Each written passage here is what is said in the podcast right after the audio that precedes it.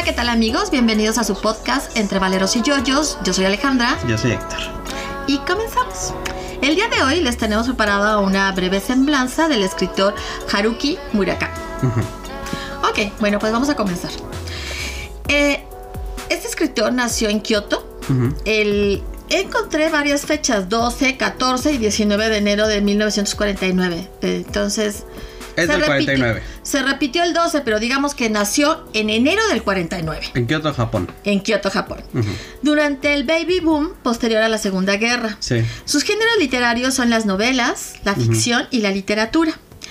Es un autor japonés que dio el salto de, escrito- de escritor de culto a autor de prestigio y a grandes ventas en su país y en el extranjero. Sí, sí, sí. O sea, no le ha ido mal, ¿no? No, para nada. Para nada. La mayor parte de su vida vivió en Kobe. Su abuelo paterno fue un sacerdote budista, fíjate, y su abuela materna comerciante, comerciante en Osaka. Sus padres enseñaban literatura japonesa. Mm, de ahí. De ahí la Sí, cercanía, sí, ¿no? sí. Sí, vivió Eh, rodeado de libros, seguramente. Exactamente. Creció leyendo autores como Kurt Vonnegut, Jack Kurt Vonnegut. Vonnegut y el otro Jack Kerouac. Kerouac. Kerouac. Ok. Estudió literatura y teatro griegos en la Universidad de Waseda Saudi, Saudai, en donde conoció a su esposa, Ujú. Yoko, con quien se casó en 1971. Ujú. Su primer trabajo fue en una tienda de discos. Antes de terminar sus estudios, abrió el bar de jazz Peter Cat. Sí, sí, un amante del jazz. Sí, y le gustan los gatos. Ah, Peter Cat. Peter Cat. Este lo abrió en Tokio, ¿no? Y funcionó de 1974 a 1982. Ujú. Decidió escribir su primera novela, no lo vas a creer, viendo un partido de béisbol. Me imagino. sí. Sucedió, sí, en Sí, 1978 en el estadio japonés de Jinju o Jingu, no sé cómo se pronuncia. Como Eh, suena. ¿cómo Sí, suena? Sí, como, o sea, como lo lees en español. Ah, yo. Jingu. Debería decir Jingu. Ok, en 1986 su novela, su novela, Su novela. su novela, Norwegian, no, no, ya no puedo hablar inglés. A mí no se me facilitan los idiomas, el único que puedo hablar es inglés. No, Pero cuando, el español también lo puede hablar. esa es mi lengua natal. Pero cuando empiezan a mezclar idiomas, no, bueno. Norwegian good, Y tú quieres estudiar idiomas. sí, es, es que era chiquita. Era chiquita e Era inocente. chiquita e inocente y no sabía que no se me iban a, A facilitar. los idiomas. O, al men- o a lo mejor es una cuestión ya de de que con el tiempo vas perdiendo, ¿no? Facilidades para ciertas cosas y sí. ya te, te clavas en algo, ¿no? Sí, estaba escuchando que después del tercer idioma, cuando aprendes el tercer idioma, ya es, eh, ya puedes aprender así como muy fácil todos los demás. Ah, sí, pues eso nunca se me va a dar a mí. Ok. Entonces bueno, le decía estoy- que su novela. Norwegian Good, alcanzó un gran éxito y vendió 4 millones, ¿eh? 4 millones de ejemplares. Y eso lo llevó a abandonar Japón e irse a vivir un tiempo a Europa y América. ujú. Pero después va a regresar a Japón en 1995 debido a dos acontecimientos. Uno es el terremoto de Kobe, que fue donde creció, ¿no? O sea, donde estuvo su infancia y parte de su juventud. Sí, sí, sí. Y luego también el ataque de gas sarín, que fue em, también en Tokio, bueno, que ese se per- perpetró en Tokio por la secta Aum Shinrikyo, Ujú. que significa la verdad suprema. Más adelante, Murakami escribiría sobre ambos sucesos. Ajá, Mm. más adelante sí te sale Sí, con su libro, parte ¿no? de su... Y ah, bueno, entonces, su ficción se dice que es a menudo tachada de literatura pop por las autoridades literarias japonesas. No es muy apreciado por los críticos japoneses, ni por las autoridades, ¿no? Es humorística y surreal. Sí. Y al mismo tiempo refleja la soledad y la necesidad de amor en un modo que conmueve a los lectores de todo el mundo. Sí. Va a tirar las cosas. Dibuja un mundo que oscila permanentemente entre lo real y lo onírico, Sí. entre el gozo y la oscuridad que ha seducido a Occidente. Ujú. Tradujo a autores, o sea, por un, un tiempo tiempo trabajó. como traductor, entonces en ese momento tradujo a, a Ra- Raymond Carver, F. Scooter Fitzgerald Ujú. y a John Irving. Del inglés al japonés, seguramente. Ujú. a los que considero sus maestros y de los cuales recibe una gran influencia. Sí, yo creo que por eso no lo quieren en Japón, ¿no? O sea, no Sí. es tan apreciado porque tiene una... Sí, una su influencia estilo, no ajá. es japonesa, sino No, de escritores occidental. eh, occidentales, exactamente. Es un defensor de la cultura popular, eso es sí, bien sí, curioso. Le encantan las series de televisión, las películas de terror, las novelas de detectives, la ropa sport, las canciones pop. Oye, nos llevaríamos bien. Sí, sí, sí, es lo que me estoy dando sí. cuenta. Yo creo que por eso me gustan sus libros. O sea, a mí sí me gustan sus libros y yo creo que tiene que ver con eso. Con eso, sí. Dice que todo ello le sirve como nexo con los lectores. Claro. Muchas de sus novelas tienen además temas y títulos referidos a, a- a una canción en particular, ¿no? Según la que él tenga en mente. Como Dance, Dance, Dance, The Dells. Norwegian Good, The Beatles, entre otras, ¿no? Murakami también es un corredor y triatleta. Practica todos Ah, los sí, días, lo cual sabías. lo conserva en muy buena forma a su edad. Claro. Ha completado, ay no, ya lo dije peor dos veces, ha completado varios maratones. Es aficionado a las sinfonías de Gustav, de Gustav, no, no puedo, hoy no puedo, de Gustav Mahler y a Sí. las series de televisión como Los Soprano. Sí. No le gustan los perros. Oh. Ni las celebridades. No se deja fotografiar fácilmente y rara vez concede entrevistas, es difícil. Sí. Ha sido reconocido en todo el mundo. Fue galardonado con premios como el premio Noma, el Tanizaki, el Yomi- Yomiuri, el francés Kafka o el Jerusalén Prime. Mm. En España recibió la Orden de las Artes y las Letras del gobierno español y el Premio Internacional Cataluña en 2011. Mm. Al día, de, al día de hoy, sus libros han sido traducidos a 42 idiomas. Imagínate. Han sido bestseller incluso en Corea del Sur y China.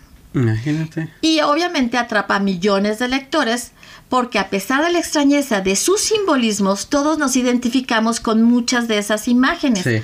con esas realidades nutridas de afectos, miedos y soledades.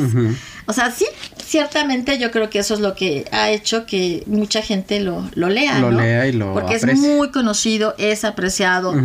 Y Muy renombrado ya, ¿no? Sí, O sea, ya sí. es una persona, mu- un escritor muy renombrado. Entonces, bueno, ahora vamos a dar su bibliografía. No sé si quieras eh, Sí. leerla tú. Sí, sí, sí. A ver, son relatos. Eh, Sauce ciego, mujer dormida en el 2008. Después del terremoto, 2013, que obviamente tiene que ver con el terremoto Con el de, de Kobe. Kobe. Ujú. Hombres sin mujeres, 2015. El, el elefante desaparece, 2016. Luego sus novelas. Hear the Wind Sing, 1979. Pinball, 1980. Que esos son los dos que yo leí. Ujú, Esos sí, son los dos que tú leíste. porque Ujú. me los regaló tu hermano. Están muy buenos, a mí me gustan mucho, mucho, mucho. La Casa del Carnero Salvaje, 1982. El fin del mundo y un despiadado país de las maravillas, 1985. Tokyo Blues, 1987. Dance, Dance, Dance, 1988. Al sur de la frontera, al oeste del sol, 1992. Crónicas del pájaro que da cuerda al mundo, 1995. Sputnik, mi amor, 1999. Kafka en la orilla, 2002. After Dark, 2004. Mil no- ah, no. No, IQ. IQ, o- bueno, 1Q84, Sí. ¿no? sí. Y en el 2009. Los años de peregrinación del chico sin color en 2013. La muerte del comendador en 2018. Y sus ensayos. Underground. 1997 a 1998. Retrato en jazz. 1977. Así es. Preguntémosle al señor Murakami. Ese no, no sé en qué año No salió. tiene Ajá. fecha. Retrato en Jazz 2 en el 2001. ¿De qué hablo cuando hablo de correr? 2007. Obviamente que tiene que ver con su, Sí, con su afición. ¿no? ¿De qué hablo cuando hablo de escribir? En el 2015. La casa del señor Murakami en el 2015 igual. Y hay otro que no es no es este mm, no sé cómo describirlo porque no es ni ensayo ni es más una entrevista y es una que es el que estoy leyendo ahorita que es con con un director de ópera también japonés. Eh, fue director de ópera en Estados Unidos no, creo que en San Francisco me parece que es. Pero le da cáncer y entonces en- pero bueno se conocen porque sus hijas van en el mismo colegio en Estados Unidos entonces en alguna de los eventos de la escuela se conocen no y porque sus hijas son amigas entonces eh, empiezan a, a platicar, bla, bla, bla, o sea, no sé qué. al director de orquesta le da cáncer de, me parece que de intestino o algo así. O sea, entonces en el tiempo que él se está recuperando, Murakami va y lo entrevista. O sea, bueno, le propone, ¿no? Le dice, oye, ¿qué tal si escribimos un libro donde yo te esté preguntando sobre música? Ese, el libro se llama eh, Todo sobre música, una cosa así, o solamente sobre música, una cosa así. Mm. Y este, entonces está platicando con él y, son todas esas pláticas. Ay, qué interesante. Ajá, de ellos recordando, o sea, y están recordando conciertos. Es, es, es, es, música clásica, es música de cámara, ¿no? A final de cuentas, porque él es un director de orquesta. Y, pero, o sea, él, lo que, él, él siendo un fanático del jazz, pues pone su, su granito de arena en ese sentido, ¿no? O sea, entonces es una son pláticas muy, este, interesantes. muy interesantes sobre la música, sobre los directores, sobre... Porque este director también es muy reservado en su en sus este en, eh, ahora sí que ante los medios no o sea no es de, tampoco es de dar muchas entrevistas tampoco. Entonces él está así muy feliz porque puede hacerlo y porque se siente bien este se siente como un niño chiquito haciéndolo. Ok. Ok. Entrevistando a alguien que, que él admira mucho. Qué curioso no o sea eso está padre está muy interesante no Bueno, pues entonces ahora vamos a continuar con lo que serían las frases, como lo hemos hecho en otras eh, con, otros, autores, vamos a, a, leerles algunas de las frases de, Murakami y vamos a platicar un poquito. Acuérdense que a nosotros nos gustó incluir esta parte porque sentimos que es una forma de conocer más al, escritor, ¿no? O sea, no nada más quedarnos con esta es, su biografía y este es su, sus, sus, libros y demás, no, sino bueno, qué dice él, qué piensa él, qué cosas han llamado la atención. Y entonces, en base a eso, pues platicar un poquito más de quién es él, ¿no? entonces, entonces, la primera frase que tenemos es, el odio es una sombra negra y alargada. En muchos casos, ni siquiera quien lo siente sabe de dónde le viene. Y yo estoy muy de acuerdo. Sí, sí, sí, sí. O sea, desgraciadamente hay veces, hay personas que tienen mucho coraje, mucho coraje y, odian al mundo, ¿no? Sí, y no, y no saben por qué. O sea, no, no saben, es como si simplemente un buen día hubieran despertado y dijeran, los odio a todos. Y sí, odio al mundo. y esa sombra los persigue, ¿no? Sí, sí, sí. Entonces es, es una frase que se me hace eh, muy real, ¿no? O sea, efectivamente a muchas personas les sucede eso. Sí, sí, sí. Luego tenemos otra que dice, no quiero que entiendan mis metáforas ni el simbolismo de la obra. Quiero que se sientan como los buenos conciertos de jazz, cuando los pies no pueden parar de moverse bajo las butacas marcando el ritmo. Eso es muy buena porque ciertamente, o sea, por decir con el jazz, ¿no? O sea, obviamente los conocedores ya, ya o sea, la, la gente muy entrenada y muy conocedora sí ve más allá, ¿no? De, claro. Pero cuando vas a un concierto de jazz, lo importante es sentirlo. O sea, no trates de entenderlo, porque además el jazz es muy, es un, es un tipo de música muy especial y muy diferente, ¿no? Porque tiene orden y tiene una estructura, pero también tiene improvisación al mismo tiempo. Entonces puedes, puede que de repente sacan algo, o sea, empiezan a tocar algo que parece muy estructurado, muy normal, y se van por otro lado, ¿no? O sea, los, músicos empiezan a, crear en, el momento que lo estás viendo. Entonces no trates de entenderlo. Nada más disfrútalo. Yo, este, yo creo que yo nunca me había puesto a, escuchar jazz hasta que fuimos con mi papá a Nueva Orleans, mm, ¿no? Con papá y mamá. Y, y pues sí, pues tocan mucho jazz, obviamente. Sí, obviamente, mucho jazz y mucha. Y, ya nos, nos sentamos a, escuchar a una banda de, jazz y, me gustó mucho. O sea, sí me gustó mucho. O sea, sí siento que es una música diferente para lo que normalmente estás escuchando, ¿no? Sí, sí, sí, sí. Y, uh, y sí es una música que te transporta. Sí. Sí, como que sí te vas. Y efectivamente, no tienes esa cosa como que de bailar. Nada más estás. Sí, Así estás. pero además te transporta a otras cosas, a otros lugares. Deja que tu imaginación vuele. Vuele. Ajá, sí, me gusta. Es, es, una música muy especial. Y obviamente a él le gusta mucho. Sí, el sí, sí, él es fanático del jazz, fan, fan, fan, fan, fan, fan del jazz. Sí, sí, sí. Ok, la tercera frase dice: Vence el miedo y la ira que hay en ti. Deja entrar dentro de ti una luz clara que vaya fundiendo el hielo de tu corazón. Eso es volverse fuerte de verdad. Eso suena a enseñanza de su abuelo budista. Sí, su- suena a frase budista, ¿no? O sea, ciertamente ven- vencer el miedo y la ira te va a hacer fuerte. Sí, sí, sí, sí. Pero tú sabes el, el trabajo. lo difícil que es vencer no solamente el miedo o la ira, no, las dos. Sí. O sea, las dos. O sea, poder vencerlas a las dos, sí lo veo bastante. Bueno, pero empiezas por una, ¿no? O sea, Sí, no- empiezas no por la que a lo mejor te sea más fácil Ajá. vencer, ¿no? Sí, sí, sí. Pero vas a tus clases de control de ira. De control de ira. Ahí podríamos agregar eso, ¿no? Pide ayuda. Pide ayuda. No, no, o sea, no tienes que hacerlo solo todo, ¿no? O sea, siempre, siempre puedes pedir ayuda a alguien, ¿no? Y incluso, o sea, si por decir tú sientes que no tienes a nadie en tu vida, por lo menos siempre podrás pedirle ayuda a un terapeuta. Sí, claro, que exactamente. Es una persona, o sea, que lo mejor no, no es, no es parte de tu vida, pero es alguien que te puede ayudar. Exacto, sí. ok, otra frase de él. Ajá. La Tierra va rotando sobre su eje y sin ninguna relación con ello, todos nosotros vivimos dentro de un sueño. Sí. Ah. Suena a él. Sí, Suena, sí, sí. suena a él, o sea, ¿eh? ¿cómo? Completa. A ver, ¿cómo pasamos de una cosa a la otra? Pues es que, o sea, es un hecho, pero sin ninguna razón, o sea, nada que tenga que ver con ese hecho, nosotros vivimos sobre un sueño. Sí, sí, sí, sí, cuando estás leyendo, a mí me pasó con su primera novela, que de repente estás leyendo y, y está narrando algo muy normal, no está narrando un desayuno, ¿no? Y de repente, o sea, y, y, y de la nada dice una cosa que tú te quedas, ¿cómo? Y la vuelves a leer. ¿Cómo? y la, la vuelves a leer. ¿Cómo? Es que, y esas son, es parte de sus características como escritor, Ajá. ¿no? Entonces ya después dije, ah, ok, voy a seguir. Sí. no voy a tratar de entender esto. Sí, exactamente. Pues ya ves que dice, no traten de entender. Sí, sí, sí. Un recuerdo es algo que te caldea el cuerpo por dentro, pero que al mismo tiempo te desgarra por dentro con violencia. Qué fuerte. Pero sí hay muchos recuerdos que te dejan marcado, ¿no? O sea, que no te dejan incluso a veces avanzar o...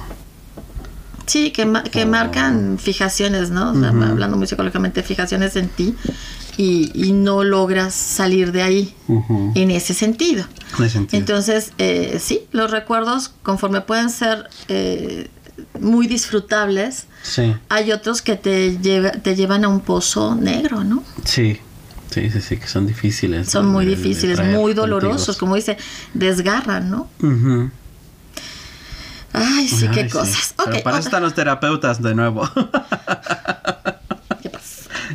No, pues para Sí, salir, para platicar, para, para no quedarte atorado, ¿no? Para sanar esos desgarres. Pues sí. Las cosas que se pueden comprar con dinero es mejor comprarlas sin pensar demasiado si ganas o pierdes. Es mejor ahorrar las energías para aquellas cosas que no pueden comprarse con dinero.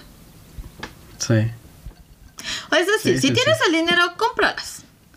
Ya tú sabrás, ¿no? O sea, ya, ya tú Ya, sabrás o sea, no si, si está bien, bien, si no está bien. Pero no lo pienses. Pero no lo pienses para comprarlo, o sea, cómpralo, ¿no? Ujú. Es a lo que él se refiere. Sí, no sí. estoy diciendo que lo hagan, sino es a, a lo que él se referiría. O sea, simplemente cómpralo. Porque lo que realmente en un momento dado eh, te va a requerir más de ti, te va a exigir más, O es más aquello bien que... deberías de poner más. O deberías de ponerle más empeño, más Ajá. ganas y más eh, Eh, todo. Más pen- pensarlo más, ¿no? O sea, analizar más qué tanto pierdes y qué tanto ganas son las cosas que no, no No requieren tienen- dinero, ¿no? ¿no? No requieren realmente una inversión monetaria, ¿no? Ujú. Y sí, a- aunque también, o sea, sí estoy de acuerdo, pero también tampoco gasten su dinero a lo idiota. O sea, No, tengan no autocontrol.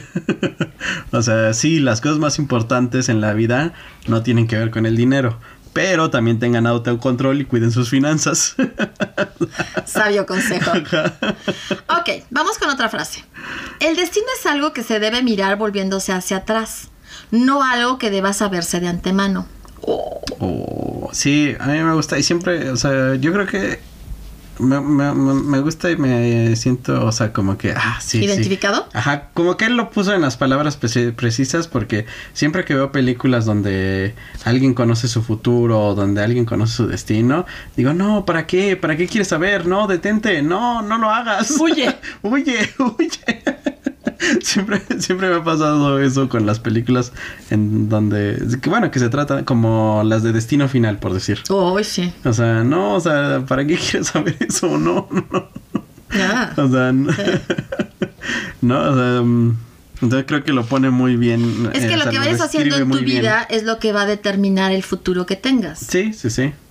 Entonces, eh, no es que lo tengas que saber de antemano, es que tú estás trabajando día a día Tu destino. tu destino. Sí, me gusta más esa concepción del destino. Eso. Ok, otra frase. En el mundo hay cosas que es mejor no saber. Completamente de acuerdo. Completamente de acuerdo. Hay cosas ¿Para que uno te no tiene que saber. ¿Para qué te enteras? corazón que no ve, corazón que no duele, ¿no? Como No dice? siente. Corazón que no ve, corazón que no siente. Ajá, cora- corazón que no siente. ¿Para qué quieren? No, ojos que no ven, ya ven, Ah, sí. Ojos que no ven, corazón, que, no siente. Sí, o Sí, sea. o sea, hay cosas de las que no tienes que saber. Y no tiene, no te van a aportar nada, no te van a mejorar nada, no te van a ayudar en nada, ¿no? O sea, ¿para qué quieres saber todo? O sea, no tienen por qué saberlo todo. O sea, la gente no necesita saberlo todo para ser feliz y para seguir su vida. Pero fíjate que es una mala costumbre que yo veo cada vez más en la gente joven. El querer saber todo. El querer saber todo en muchos sentidos, ¿no? Pero sobre todo en las parejas, ¿no? Ah, sí. Quieren saber todo el uno del Eh, otro. sí, sí, sí. Cálmense y bájenle Pasado, como 100 rayitas, ¿no? Porque no, hay cosas que son muy, muy personales, ¿no? Muy de, de un individuo, no de dos. No, dos. Y que no tienen por qué salir de él y compartirlas. Hay cosas Sí. que no se necesitan decir Y no se necesitan saber. Además, o sea, lo mejor, o sea, y además no van a no van a ayudar en nada a la relación. ¿Mm? O sea, hay cosas que no van a ayudar, ¿no? Porque a lo mejor hay cosas muy personales que puedan ayudar, ¿no? A la- la relación. O sea, no sé, traumas de la infancia que son muy personales, pero, pero hablarlos y, y compartirlos a lo mejor ayudan a la relación, ¿no? Pero hay otras cosas, hay otros momentos en la vida que ni siquiera van a ayudar, ¿no? O sea, simplemente van a, a estorbar, por así decirlo. Lo, eh, lo que pasa en ese sentido es que, por ejemplo, hay muchas personas que en terapia tú ves que se dicen uno al otro, es que yo quiero saber todo lo que piensas, todo lo que sientes, todo lo que quieres. ¡Ah! ya Ay, me no. asfixié. ¿Para qué? O sea, no, ¿Para qué? no, no. Por Yo- ahí no va. Ya, ya voy otra vez con mis confesiones. Yo pienso puras pendejadas. ¿Para qué quieres saberlas todas? pienso demasiadas pendejadas. O sea, como para qué quieres enterarte de todo. Ay, no, bueno. Pues, O sea, sí, hay cosas, no todo lo tienes que decir. No. No, todo se tiene que saber, no todo se tiene que conocer, ¿no? O sea, Sí, no. siempre hay cosas que permanecen ocultas y así debe de ser. Además, los misterios son divertidos. Son interesantes. Son interesantes, Te hacen ver cool. Ay, Dios santo. Ok, vamos con la siguiente frase. Las buenas noticias en la mayoría de los casos se dan en voz baja. Yo creo que esa, o sea, no creo que, o sea, ¿Cuál sería el, es- o qué quiere decir según tú? según yo, yo como la entiendo, este, es como no alardear de las buenas noticias, no salir y gritarle al mundo tus buenas noticias, ¿no? O sea, disfrutarlas en petit comité. Y yo estoy muy de acuerdo con eso. Por ejemplo, vamos a, a decir un absurdo y algo bien. Si te ganaste un millón de dólares, ¿para qué lo gritas? ¿Para qué lo gritas? ¿No? Exacto. O sea, ¿para qué llegas a tu casa gritando que te ganaste un millón de dólares? Nadie tiene por qué saberlo. O sea, y, y- y- bueno, ya sabemos la connotación que tendría ganarte un millón de dólares y Sí, lo que sí, podría sí, pasar. lo que podría pasar. Entonces, bueno, diciéndolo burdamente, sí, hay, hay cosas que, que sí se dicen en voz baja. En voz baja. Sí, y yo creo que las buenas noticias son, son esas. O sea, no. Yo, o sea, yo estoy muy de acuerdo con eso. Creo que, o sea, sin haberlo leído antes, o sea, es algo que para mí me, me es básico, ¿no? El compartir las buenas noticias que en petit comité. En petit comité y muy este. Y a veces el petit comité es de dos nada sí, más, ¿no? el petit comité es de dos, o sea, ¿no? Yo lo sí, sé. Sí, sí, o sea. y se vive mejor. y se vive mejor y la verdad es que no no cambia la satisfacción. No, no, no, no, no, porque la, la- sa- la satisfacción es tuya. Exacto. O sea, no va a ser más satisfactorio porque se lo digas a 100 personas. Exactamente. Sí, yo estoy muy de acuerdo con esa con esa frase. En este mundo, nada hay tan cruel como la desolación de no desear nada. Sí, sí, sí, sí. Yo Qué creo triste. Qué triste es el no tener ambiciones, el no tener mm, un sueño, El no querer ya nada. no querer nada, ¿no? Eso yo creo que es de las peores desolaciones que puedes enfrentar, ¿no? Y yo he conocido a mucha gente así que la ves y y les preguntas, ¿no? Bueno, ¿cuál es tu sueño? ¿Cuál es tu meta? ¿Cuál es tu... qué es lo que quieres? ¿No? Y no te saben decir. O sea, ni siquiera es que, que, que sea absurda o que sea pequeña o grande, simplemente no saben decirte, ¿no? No tienen una. Y esa, esa mirada, ¿no? Esa mirada de vacío. De, de, ¡ah! Es esa mirada vacía, sí, sí, sí. Como si les faltara alma. Un pedazo del alma, sí, sí, sí. Sí, es, es, es, es, incluso hasta tétrico saber eso. Ah, claro. Sí, sí, sí. Sí, porque ¿qué hay en esa persona? ¿Qué hay exactamente, no? O sea, ¿qué hay en esa persona? ¿Qué, ¿Cuál es su... ¿Por qué vive, no? O sea, ¿qué lo motiva a ir día a día, no? Exacto.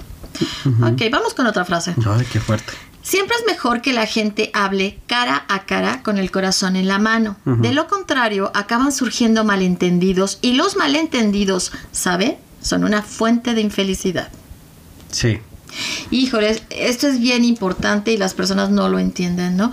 La comunicación es súper, súper importante. El aprender a hablar con los demás. Clara. Sí, o sea, la comunicación clara. Por eso digo, aprender a hablar con los demás, ser claro. Y si ves que te están poniendo cara de what, pues explicárselo de otra manera. Sí. O sea, siempre tratar de ser claro a la hora de comunicarte con los demás y, y sobre todo con las personas que quieres. Sí, sí, sí. Porque... ajá. No, y del mismo, o sea, digamos que del lado contrario, preguntar y decir no te estoy entendiendo. Sí. Porque también, o sea, a veces la gente pone carita de, ah, sí, de sí, entendí todo, de sí, claro, ya estamos claros. Y eso, eso lleva a los malentendidos también, ¿no? O sea, ser, el, ser honestos con uno mismo y con el otro, de decir no te estoy entendiendo. O sea, no sé qué es lo que quieres de mí, no sé qué es lo que me estás pidiendo. Explícamelo mejor o explícamelo de otra manera. Porque sí, los malentendidos. Sí causan infelicidad. Causan mucha infelicidad. y hay una cantidad. Porque hay mucho problema de comunicación. Sí, sí, sí. Ok, otra frase de él. Había despertado una parte de mí que llevaba largo tiempo durmiendo. Al darme cuenta, me sentí tan triste que se me saltaron las lágrimas. Ella había sido una mujer excepcional. Alguien hubiera debido salvarla. Chan, chan, chan. Esa es de esas frases que sí me falta contexto, ¿no? Pero, sí, a mí también. Pero, o sea, más o menos, eh, o sea, o sea en, tratando de entenderla, ¿no? O sea, esta mujer le despertó esa parte, ¿no? Y esta mujer obviamente estaba, pues, o ya perdida o a punto de perderse, ¿no? O sea, entonces sí era, o sea, es una tragedia, ¿no? En, estos pequeños párrafos, ¿no? O sea, porque esta mujer le, le, ahora sí que, digamos, le hizo despertar y le dio un regalo muy grande y él probablemente ya no puede hacer nada por ella, ¿no? Y a veces eso pasa. Y a veces eso pasa, ¿no? Te encuentras muy tarde a la gente, ¿no? O no te das cuenta, ¿no? De lo que aportaron a tu vida hasta mucho después, que ya no puedes ni siquiera dar las gracias, ¿no? Y qué fuerte. Ok, otra frase. la muerte no existe en contraposición a la vida, sino como parte de ella. Sí, sí, esta también suena a frase de su abuelo budista. a enseñanza de su abuelo budista. Porque bueno, pero es que ciertamente es parte ah, de, la vida el morir. No, claro, claro que es parte de la vida y es parte de la naturaleza y no solo filosóficamente, ¿no? También biológicamente, también físicamente, o sea, no, no solo en la parte espiritual y en la parte, este, más abstracta, ¿no? Sino también en las cosas concretas, o sea, todos morimos y todos nos volvemos parte de otra cosa, por así decirlo, ¿no? O sea, y, y aunque no creas en nada, o sea, incluso la gente que no cree en esta forma espiritual, o sea, tiene que entender que, que incluso, como decía yo, biológicamente y, y físicamente, este acabas y pasas a otro estado, por así decirlo. Exacto. Pero es misma, es, es, es, parte de, es parte del ciclo de la vida y del ciclo de todo, ¿no? Incluso del universo, ¿no? O sea. Ajá. Sí, exactamente. ok. Luego viene una frase que a muchos no les no, no estarían de acuerdo. no ganas nada acostándote con desconocidas. Ajá. Solo consigues cansarte y odiarte a ti mismo. Sas. Eso le pegaría a muchos. A muchos, a muchos, sí, sí, sí. Sí, qué fuerte. No sé, o sea, hay, yo creo que es muy personal, ¿no? O sea, y yo creo que en su experiencia no, o sea, yo, yo lo que lo que entiendo de esta frase y lo que me transmite es que las relaciones sin sin una conexión son, o sea, para él solamente son un desgaste y solo son una pérdida de tiempo, ¿no? O sea, más allá de que te vayas a quedar o a casar con esa persona, pero el conectar con esa persona a otro nivel, no solamente en la parte sexual, yo creo que las hace, o sea, el conectar las hace más, este, fructíferas o más ah, preciadas, ¿no? las relaciones, no solo tan, no solo un acto físico.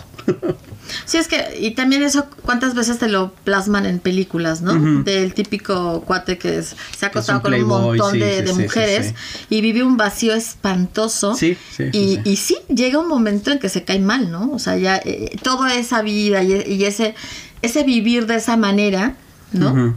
eh, pues los agotan, ¿no? Los acaban. Sí, los acaba. Es una vida muy superficial. Y, sí, sí, sí. O sea, son nada más encuentros fortuitos, o sea, no conoces nada de esa persona, nada te aporta, bueno, más que una noche de sexo, ¿no? Que puede ser muy placentera, pero a la larga te están faltando muchas otras cosas. Exacto. Y yo creo que es eso, ¿no? O sea, el, el que la persona con la que a lo mejor vas a tener esa noche no se vuelva una desconocida, ¿no? Que sea algo más, o sea, porque a lo mejor no se vuelve una relación duradera o de mucho tiempo, o, o sí, incluso seria, pero que esa persona no sea una desconocida, creo que le da otro valor a la relación, ¿no? Aunque solo sea una cuestión de, de amigos con derechos, ¿no? Por así decirlo. Hay una película de Michael Fassbender, no, ahorita no me acuerdo del nombre, pero donde él es adicto al sexo. O sí, me parece que sí es más o menos así la trama y una de las últimas escenas que es muy fuerte, o sea, él está teniendo relaciones, me parece que con dos, con dos chicas, no sé. Pero él se voltea, él voltea una ventana y se ve el reflejo. Y, es una escena muy fuerte porque él, eh, porque él mismo se, se, se, se, ve, se siente mal y se, y se odia a sí mismo. O sea, sí se ve esa, esa decepción, ese rechazo, esa tristeza. ¿De lo que ve? De lo que ve, de lo que. De, y, de, no poder cambiar. Ah. sí, está muy fuerte esa película. No me acuerdo cómo se llama ahorita. Si, sí, me acuerdo, se los pongo en los. en la Algún día de estos. en la descripción. ¿Qué moba eres? ok, va. Ok, la siguiente frase. A nadie le gusta la soledad. Pero no estoy dispuesto a hacer amigos a cualquier precio. Claro. Si una cosa es que no te gusta la soledad y otra cosa es que te regales a todo el mundo, ¿no? O que lo hagas a fuerza, ¿no? O sea, también en las en la tele, en los en las comedias, en la siempre hay ese cliché del del que está buscando hacer amigos a, a fuerza, ¿no? Y yo creo que sí sí tienen sí por algo es ese cliché, ¿no? O sea, a la gente incluso le molesta ese, esa persona, ¿no? Que trata de hacer amigos comprándoles cosas, invitándolos a, a, lugares caros, o sea, a tratarlos de ganar con dinero o con regalos. O, o sea, yo creo que sí es una mala estrategia. ¿No? O sea, sí me parece que es muy, este, muy cierta la frase. Y bueno, yo estoy, estoy de acuerdo en esa frase, pero en eso de que nadie le, bueno, yo estaría así como que a nadie le gusta la soledad. Yo conozco a dos, tres personas que no están tan, peleadas con la soledad. pero tienen amigos, contados, pero amigos. Sí, sí, sí. Ok, la siguiente. Teniendo mucha intuición, mi punto débil es el pensamiento lógico. Sí, si eres una persona con mucha intuición, eh, el pensamiento lógico te va a Acostar. Acostar porque te crea duda. Te crea duda y te crea mm, incertidumbre. O sea, sí, sí, sí pone ese.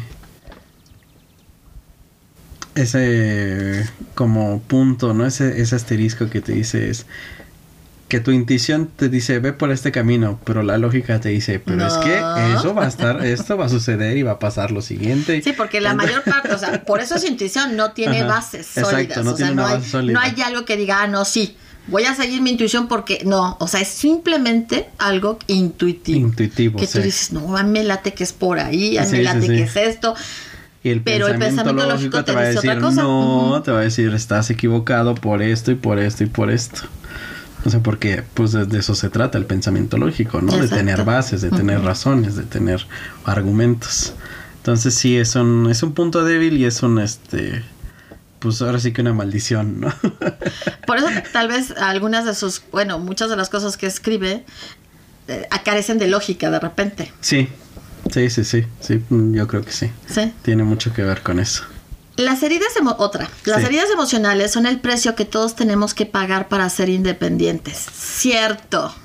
Sí, sí, sí, sí. Mm, No, es, la independencia no se logra sin heridas emocionales. Pueden ser pequeñas, pueden ser muy Grandes. grandes, pero sí conlleva una herida. Sí, cualquier revolución implica sacrificio. ¡Salud! ok, vamos con otra mejor. Eh, ajá. ¿Sí? No, ¿Querías no, sí, que, que también, o sea, no, no hay revoluciones pacíficas. No. Y eso, o sea, habla, o sea, no solamente en cuestiones sociales, ¿no? Sino en cuestiones, este, personales, ¿no? O Sí. sea, Sí, sí, sí, sí. las revoluciones, o sea, aunque sean personales, no necesariamente son pacíficas. No. Y te van a traer secuelas, te van a costar. Pero valdrán la pena. La, no hay, o sea, la libertad vale la pena. Sí, el ser independiente, el ser libre, pues, vale la pena. Vale la pena esas. Aunque la libertad y la independencia a veces están mal concebidas, a veces se cree que el ser independiente y ser libre es hacer lo que se te da la gana en todo lugar y en todo Sí. momento, y eso no significa. No, no, no, eso ya es libertinaje y es irresponsabilidad y muchas otras cosas. Ok, vamos con otra frase. Sí. Si estoy frustrado, lo aprovecho para mejorar. Pues sí. Pero hay quien se frustra y lo aprovecha para sentarse a llorar, ¿no? Salud. Me siento agredido, ¿eh? No, ¿tú por qué quieres? O sea, ¿qué te está agrediendo? Me siento...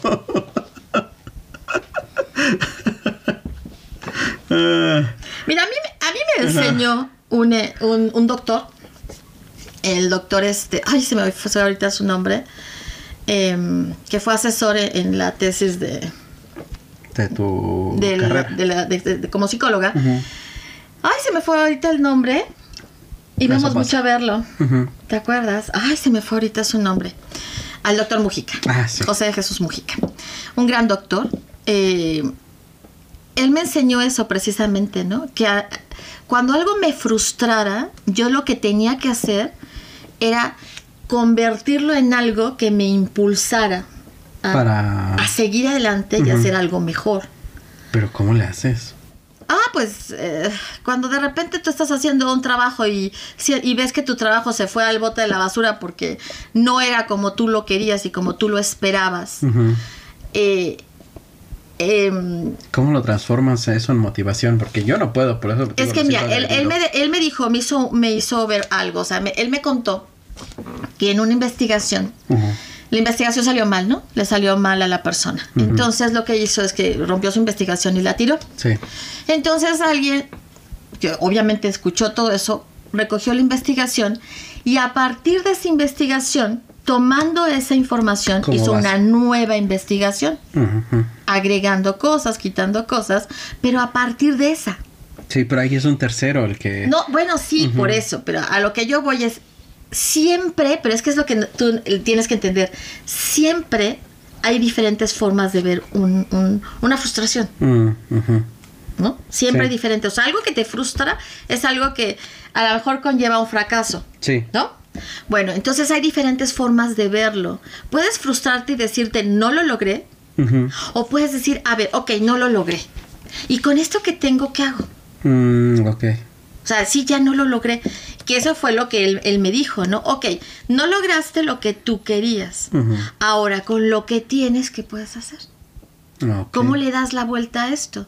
O sea, no puedes volver a empezar, no puedes este manejarte de otra manera, no puedes nada más decir, pues, ¿qué creen? No.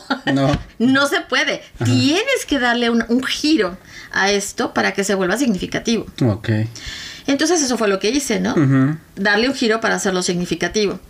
Y ya hice mi tesis y todo. Y ya tiempo después, eh, cuando llegué a ir todavía algunas veces a la universidad, iba y sacaba mi tesis para ver quién. La había revisado. Y me di cuenta que mucha gente la revisaba. Ah, qué padre. Entonces yo dije, qué padre, ¿no? Habría que ir de nuevo a Porque buscarla. al final del día, eh, lo que a mí no me funcionó probablemente sirvió para que, visto y manejado desde otra perspectiva, le funcionara a alguien más, ¿no? Entonces, para mí eso ya fue muy significativo. O sea, no solamente el giro que le di, sino el darme cuenta que hay tesis que pasan en blanco.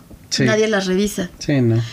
Y mi tesis no fue, eh, ese es el caso, ¿no? A o sea, pesar de sí que era no- revisada. No cumplí con lo que yo quería y tal cual lo dije, pero descubrí otras cosas y me di cuenta que se podría hacer algo diferente con lo que yo tenía.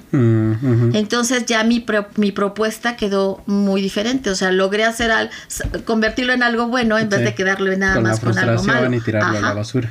Entonces, yo creo que yo no hubiera podido manejarlo así si no hubiera sido por las palabras de este doctor. Él sí me ayudó a verlo de otra forma. Porque yo sí iba así como que no, ya. Ya valí. No inventes tanto tiempo que le he dedicado a esto y, y- y no va a ser lo que se esperaba que fuera, ¿no? Sí, sí, sí. Pero esa plática que tuve precisamente ese día me sirvió muchísimo. Hizo que tu frustración te impulsara. Exactamente. Entonces, estoy completamente de acuerdo con esta frase de Murakami. Mm, Sí, yo también, pero no sé cómo. Pero te hacerlo. sentiste agredido. Me siento agredido porque no sé cómo, cómo transformar mis frustraciones en, en motivación. Para mí sí, mis frustraciones son quiero tirar toda la basura y ya y empezar de cero. Sin comentarios. Sí, sí, me cuesta trabajo, o sea. Pues sí, no a todo mundo les, o sea, para, bueno, es que son experiencias de vida que, que te van dando em, hacia dónde voltear y hacia dónde hacer las cosas. Sí. Y a lo mejor no has tenido la suerte de, ¿no? De que, pues es que sí, o sea, si yo rebobino, eh, he vivido muchas cosas difíciles y siempre ha habido alguien Cerca de mí que, que me dice, hey, no estás viendo esto. Que te muestra el panorama completo. Siempre, o sea, bendito a Dios, he contado con personas que Ujú. eh, siempre me han dado palabras que me han permitido voltear hacia otro Hacia lado otro- mi mirada y, y encontrar al- algo diferente y Verlo algo con, con, qué seguir. Ajá. con otro objetivo, ¿no? Pues sí, ya te presentaré algunos. ok, vamos con otra. Ujú. Una. uh, una al- ánima malsana necesita vivir en un cuerpo sano. Ah, chinga. o sea, no sé si necesita, pero por lo general ocurre. y por lo general las, las ánimas buenas tienen Un cuerpo enfermo. un cuerpo achacoso, enfermo. Eh, sí, yo conozco sí. otras que no. Sí, pero bueno.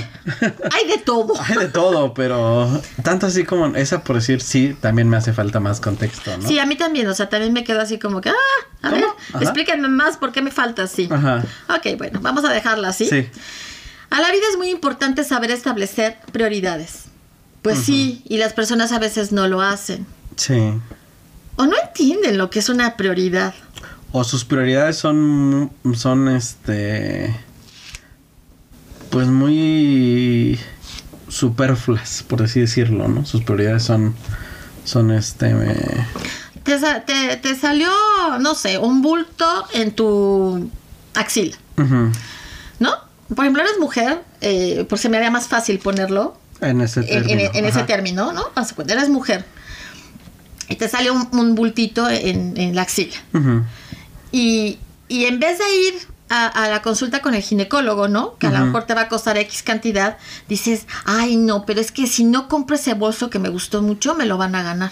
No, mejor compro el bolso y después, el Ay, siguiente cuando mes, pueda. o cuando pueda, voy al Bueno, ginecólogo. El bulto va a seguir ahí. Bueno, al ginecólogo, al médico internista, con el que quieras, El que ¿no? sea, ¿no? Sí. Este digo porque pues las inflamaciones siempre las la relacionan zona, con, la, con la zona de, de- de- del, de la- del seno, ¿no? de las mamas por, por la frecuencia y por la... del cáncer y todo eso, Sí, la sí, sí. inflamación de los ganglios y todo eso, y los bultos, pues muchas veces se relacionan, entonces generalmente vas o con tu médico internista o con un ginecólogo, ¿no? Sí, sí, sí, porque sí es algo importante. Porque es algo importante. Y yo cantidad de veces que he escuchado que personas que han tenido problemas serios de salud han eh, Pospuesto. pospuesto el ir con el médico porque han tenido otras prioridades. Y cuando escuchas sus prioridades te quedas, ok.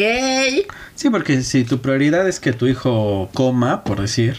Ah, bueno, dices, eso lo entiendo. Lo entiendes, dices, ok, pues sí, no voy al doctor, pero porque solo tengo o para el doctor o para que mi hijo coma. Pues sí, la prioridad es tu hijo. Exactamente. Pero cuando son, ay, no es que me tengo que ir de viaje porque ya lo aparté desde hace un año. Ni modo que pierda el dinero. Ah, no, bueno, vas a perder la vida, Pues querida, sí, pero no hay problema, ¿no? No hay problema. Sí, vas sí, a perder tus senos, pero no hay problema. Sí, sí, sí, es como, o sea, yo creo que está, o sea, se, se ha visto mucho en estos tiempos que han cambiado tanto por la, por, por lo que ha sucedido globalmente, que estamos tratando de encerrarnos, de, de mantener la distancia. Pero como la gente lleva tanto tiempo encerrada, pues dice, no, ya necesito salir. Aunque eso les cueste el enfermarse, el contagiar a otras personas, o sea, pero como para ellos su prioridad es, ya no quiero estar encerrado, Si no quiero salir. quiero salir. O sea, No importa a qué importa costo. a qué costo, ¿no? O ni siquiera piensa en el costo. Sí, sí, sí. Su prioridad es ya no quiero estar encerrado. Ya necesito salir. O sea, creo que sí está siendo muy, muy, muy evidente últimamente, ¿no? Entonces sí, sí es, es, creo que sí tendríamos que checar todos cuáles son nuestras prioridades y eh, analizarlas y, y ponerlas bien en orden, ¿no? Ujú. Ujú. Ok. Dar todo lo que tienes, aguantar todo lo que tengas que aguantar y saber que, lo que puedes estar satisfecho. Es que a veces se pierde esa visión, ¿no? Dices, no voy a, a- a- no voy a dar de más porque igual y no funciona. No voy a aguantar ya nada porque igual y esto no pasa. Ujú. Sí, ¿No? te das por vencido. Ajá, te das por Antes vencido de- antes de, de saber qué va a pasar. Entonces mejor le, va- le das con todo, ¿no? Y si sucede, qué padre. A lo mejor no sucede, pero al final vas a estar satisfecho de la lucha que hiciste. Ujú. Que es, o sea, es este curioso que ya es el tercer autor que nos topamos con una frase así, ¿no? O sea, primero fue Krypton, luego Katzenbach y ahora él, ¿no? En sus propias palabras. Sí, sí, sí, palabras cambian las palabras, pero el mensaje es el El mismo. mensaje es el mismo, ¿no? Hazlo y da todo de ti. O sea, ese es el mensaje al final de cuentas, ¿no? O sea, lo importante es que lo hagas y que des lo- todo de ti. Que yo también creo que, o sea, mm, es muy chistoso porque le- justamente lo- los japoneses de repente tienen una frase que es muy... O sea, tiene una frase para eso, ¿no? Para, para eso. Pero luego la llevan a un extremo en que también ponen en riesgo su salud los mensos. Ok. Entonces creo que también hay que o sea, t- tener en cuenta los extremos, ¿no? O sea, Sí, sí, sí. sí, o sea, Tampoco, no te vayas al extremo porque eso les pasa mucho. Lo platicaba un día, una, lo vi en un, una- estaba leyendo sobre sobre esta frase porque es muy común y, la ves mucho, sobre todo en el anime, porque es una frase que es que es como como que se ocupa para decir ánimo y para decir este aviéntate, o sea, da todo de ti, o sea, voy a dar todo, es una es esa frase que se ocupa para, para eso, ¿no? O sea, es- ese es el significado en sus diferentes, o sea, pero esa es la idea, ¿no? El da todo, el esfuérzate al máximo. Pero lo que comentaba esta persona es que a veces los lleva, y, y- y a los japoneses los lleva a dar en extremo y a poner su salud en riesgo por, por, por estar, este, por repetirse a ellos mismos esta frase. Ok. Ajá. Pues sí, cierto. Entonces también tengan en cuenta que, o sea, sí hay que dar el, el máximo esfuerzo, hay que, pero tampoco pongan en riesgo su salud. Exacto. Sí, no se, no se les vaya eso de la No se les va- Y me acuerdo porque, bueno, él es un escritor japonés, ¿no? Por eso me acuerdo de, esto, de eso. Ok, vamos con eh, la última frase que vamos a, a compartir el día de hoy, que dice, lo que para una persona puede ser una distancia prudencial, para otra puede ser un abismo. Pero y eso ¿cómo? lo ve uno tantísimo. Sí, o sea, em, O sea, como, o sea, por eso, o sea, a lo que me refiero es como, por decir, un, Yo soy, o sea, volvemos a las confesiones de Héctor. Yo soy una persona que, o sea, tiene distancia con las personas, ¿no? O sea, les hablo poco, les escribo mensajes poco, o sea, ¿a eso se refiere o a qué o a la distancia física de, No, no, no, a, tu forma de actuar hacia con ellos, o sea, ah, a veces... Eh, eh, a veces en las distancias que estableces con las personas, tú piensas que es una distancia que está bien, Es, sana, ¿no? Pero a veces el que está del otro lado siente que hay un abismo entre, eh, entre tú y esa ah, persona. Porque tú lo sientes como, pues, ¿cuál es el problema? O sea, aquí estoy, o sea, de vez en cuando nos hablamos, platicamos y todo, y tú lo sientes bien. Sí. Y la persona que está del otro lado dice, no, bueno, sí, ¿eh? ahí, me avisas cuando. Cuando quieras, cuando te acuerdes de mí. Y siente que, que, que es mucho, que, que es una, una, pues sí, un abismo, ¿no? Es como si fuera un océano entre, entre, las, dos entre las dos personas. Ah, y eso sucede mucho en las relaciones de pareja. Sí. Que uno de los dos se siente que hay un abismo. Y el otro dice, pero ¿cuál es el problema? O sea, yo estoy ahí contigo, yo te doy lo que necesitas, yo siempre te apoyo, yo esto, yo aquello, lo otro, Pero la otra persona ve su forma de ser como si cada día se fuera haciendo una distancia más grande, ¿no? Porque, pues sí, o sea, es de, de, de persona a persona cómo se, cómo se desenvuelve dentro de una relación de pareja cuando ya viven juntos, ¿no? Sí. Y ahí es cuando pasa mucho eso, ¿no? Hay personas que creen que el vivir juntos es estar pegados eh, el uno, al otro, todo el día y eso no es vivir juntos, o sea, eso ya es malsano. o sea, no, es muchas cosas, ¿no? Es mucho más que eso. O sea, no necesitas estar pegado a una persona para que realmente eh, se dé la relación, ¿no? Y hay quien piensa que que el que cada quien tenga un espacio es un abismo, es crear una distancia fenomenal, o sea, es enorme y, no. O sea, eh, cosas medio enfermas a veces, cosas, ¿eh? ajá. Pero bueno, así es como sucede. Ok, bueno, entonces vamos ahorita, para terminar con nuestro semblanza, a decir algunas críticas que solamente son dos críticas. Una es de coratai.com obviamente es un sitio japonés, que dice esto de Murakami. Uno, que es un topo. Es un infiltrado en la llamada gran literatura. Dos, su persona y su obra se venden como un producto más de marketing. Tres, es pretencioso. Cuatro, es el escritor que lee a la gente que dice leer literatura japonesa. Cinco, que se le considere como candidato a premio Nobel de literatura, da miedo creo que no lo, no lo quieren mucho. Santo Dios. yo creo, o sea, yo siento, sí lo siento que lo ven muy, este... Muy occidental. Muy occidental. Y sí, o sea, la verdad es que sí hay mucha gente muy pretenciosa que, que sale a decir es que yo leo Murakami. Y, y ya se sienten unos cultivados de, de, lo que es la cultura japonesa, y ¿no? y por tampoco, ahí, tampoco, no, tampoco. Pero bueno, tampoco, o sea, cálmese todo el mundo, ¿no? sí, también Pero al final de cuentas también tiene derecho a tener, a tener su opinión. Claro. Y si eso es lo que ellos piensan, pues no, es respetable, ¿no? Por supuesto que es respetable. Y sí, o sea, yo no digo que estén equivocados, ¿no? O sea, la verdad es que sí es un escritor mucho más occidental, o sea, y mucho más, o sea, que te deja ver un Japón que no es el de los japoneses como tal. O sea, es, el Japón de, de, Murakami, es el Japón que él, que, que, él ve y que él, que él concibe, ¿no? O sea, no es el no es un, un global, ¿no? O sea, porque incluso tú comparas la, la escritura y, la, y, el Japón que describe Murakami y es muy diferente al Japón que describe el anime o el manga, o sea, sí son, sí cada, cada cosa sí tienen muchas diferencias, ¿no? O sea, aunque o sea, es muy chistoso porque aunque lo renieguen y lo o sea, el, el, jazz es muy popular en Japón y, y el béisbol igual, ¿no? O sea, son, son cosas occidentales, meramente occidentales, o sea, eh, nacieron en Estados Unidos, o sea, tanto el béisbol como el jazz y la música soul y todo esto, nace, nace en Estados Unidos y es algo que, que, que se ve mucho en Japón y que se admira mucho en Japón. ¿No? O sea, a pesar, de, a pesar de, que lo traten como un infiltrado. Exacto. Y ahora aquí vamos a oír otras dos críticas muy diferentes, pero ahorita van a ver por qué. Murakami posee muchos dones, pero el principal de ellos es un don casi sobrenatural para contar historias de suspenso.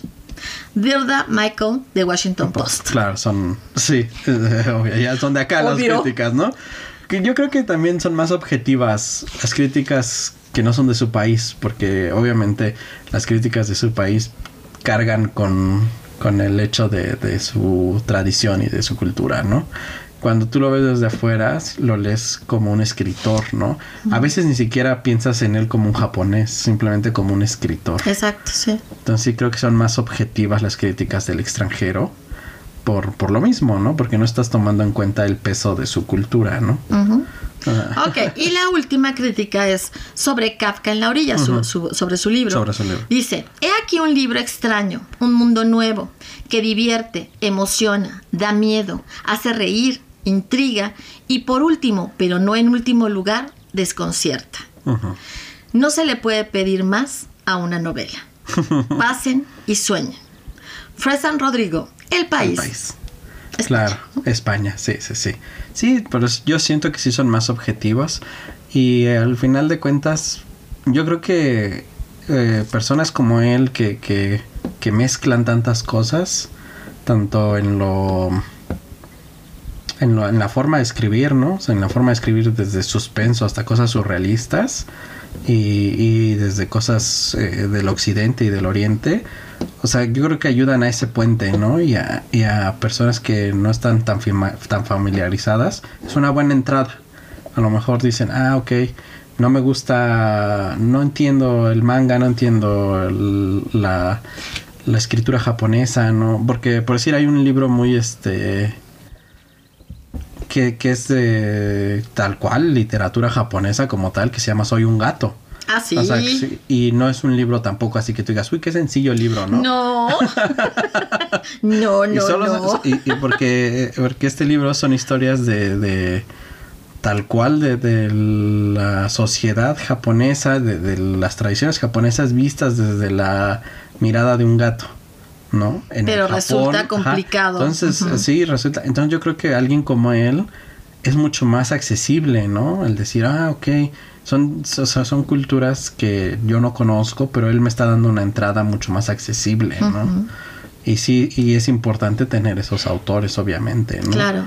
Que, que te ayudan a mezclar cosas que conoces con cosas que a lo mejor no conoces, ¿no? O sea, y, y creo que su, su, su forma de escribir, su forma tan surreal y al mismo tiempo tan a veces chistosa, a veces macabra, a veces cercana, a veces muy lejana, o sea, te ayuda mucho a, a, esas cosas, ¿no? A entender lugares y, y cosas que no que no conocías antes, ¿no? Sí, yo definitivamente creo que es uno de los autores que hay que leer. Sí, ¿no? O sí, sea, sí, sí, por supuesto. eh, A mí me gusta mucho, ¿no? O eh, sea, es este, es, es eh, importante dar eh, la opción de leerle por lo menos un libro Y conocer cómo escribe. Y ya si no te gusta, bueno, pues no vuelves a leerlo. sí, tampoco Pero fuerza. igual y encuentras que es un autor que te gusta mucho y que Ujú. quieres seguir leyendo, ¿no? Entonces sí, nosotros seríamos de la idea de invitarlos a que, A que lo lean. a que lo lean y ya ustedes dirán si les gusta o no les gusta. Sí, a mí me gusta mucho. O sea, te digo, he leído dos novelas y estoy leyendo esa plática con el otro, con el director de orquesta, que obviamente es otro mundo, o sea, son dos mundos diferentes, pero me gusta mucho cómo escribe, cómo describe las cosas, sus cosas bien raras también, o sea, que de repente estás leyendo y ¿what? ¿Cómo?